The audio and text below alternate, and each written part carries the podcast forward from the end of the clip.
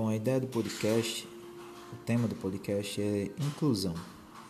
E aí nós vamos relatar um pouco de qual tipo de inclusão nós estamos falando. Vamos citar um exemplo de inclusão, é, o que é necessário para que essa inclusão aconteça e especificar um pouco sobre cada característica dessa, dessa inclusão. O tema do podcast é inclusão, certo? Então nós vamos relatar, é, vamos falar um pouco da inclusão social no colégio, na, na educação, certo? Essa é a inclusão que nós vamos abordar, tá bom? E essa inclusão, é, ela deve vencer algumas barreiras, certo? Sejam essas barreiras físicas, sejam essas barreiras é, por falta de, de equipamento ou por falta de subsídio, ou até mesmo se for uma barreira é, comportamental. Vamos abordar esses três tipos de, de barreiras que nós encontramos dentro da, dessa inclusão em, em sala de aula. Bom, é, o primeiro, primeiro ponto que nós devemos levar em consideração é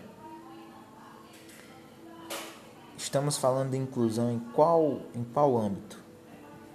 Certo? Qual a, a deficiência ou a particularidade que que nós vamos atender com essa inclusão. A ideia da inclusão que iremos discutir nesse episódio de podcast é a inclusão de pessoas com deficiência visual. Então, é, o que, quais são as barreiras que nós podemos encontrar para esse tipo de, de deficiência? Primeira coisa que nós podemos relatar é sobre as barreiras físicas o que podemos falar sobre isso? São aquelas situações de, de falta de sinalização, falta de, é, de, de ferramentas que possam fazer com que a pessoa que é deficiente visual consiga interagir com o meio físico ao seu redor. Desde a falta de uma, de uma bengala, por exemplo, orientação, ou a falta de um cão guia, até mesmo a falta de marcação em pisos, em calçadas.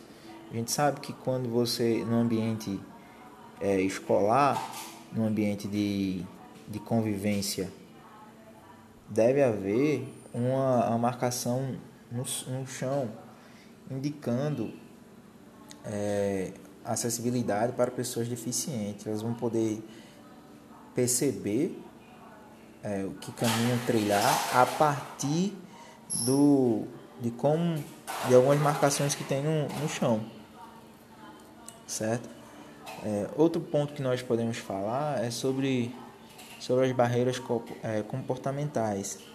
Isso acontece muitas vezes, se dá por como essa esse essa pessoa é aceita ou como essa pessoa é, é, é inclusa no meio que ela que ela pretende se inserir. Na sala de aula, por exemplo, como é que os colegas de classe vão, vão reagir à presença de uma pessoa que é deficiente visual? Então é necessário que se trabalhe a, sala como um todo, os alunos, para que eles tenham a ideia de que não há, não há diferença entre eles, entre a, a especialidade de um, a necessidade do atendimento especial de quem precisa ser incluído, mas não há diferença entre direitos e deveres entre todos eles.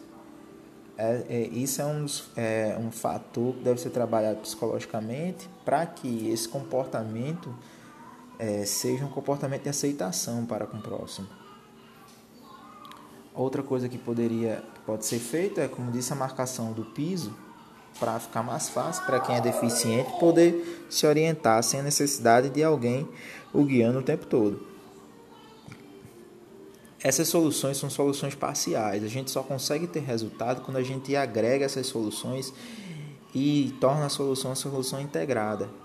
Ou seja, quando nós temos um, um aparato de profissionais que consigam trabalhar não só as barreiras comportamentais, mas as barreiras físicas e as faltas de, de equipamento. Quando você tenta inserir um deficiente visual numa sala de aula, é, deixando disponível para ele o uso de aparelhos como bengala, a, a questão dos livros serem em formato de braille, para que essa pessoa possa ter acesso à informação. Quando você tem profissionais trabalhando, psicólogos e terapeutas trabalhando as outras pessoas da sala para que a inclusão aconteça de forma natural, isso revela uma, uma solução integrada que realmente vai dar sentido a, ao que está sendo proposto naquele, naquele episódio, naquela, naquela realidade.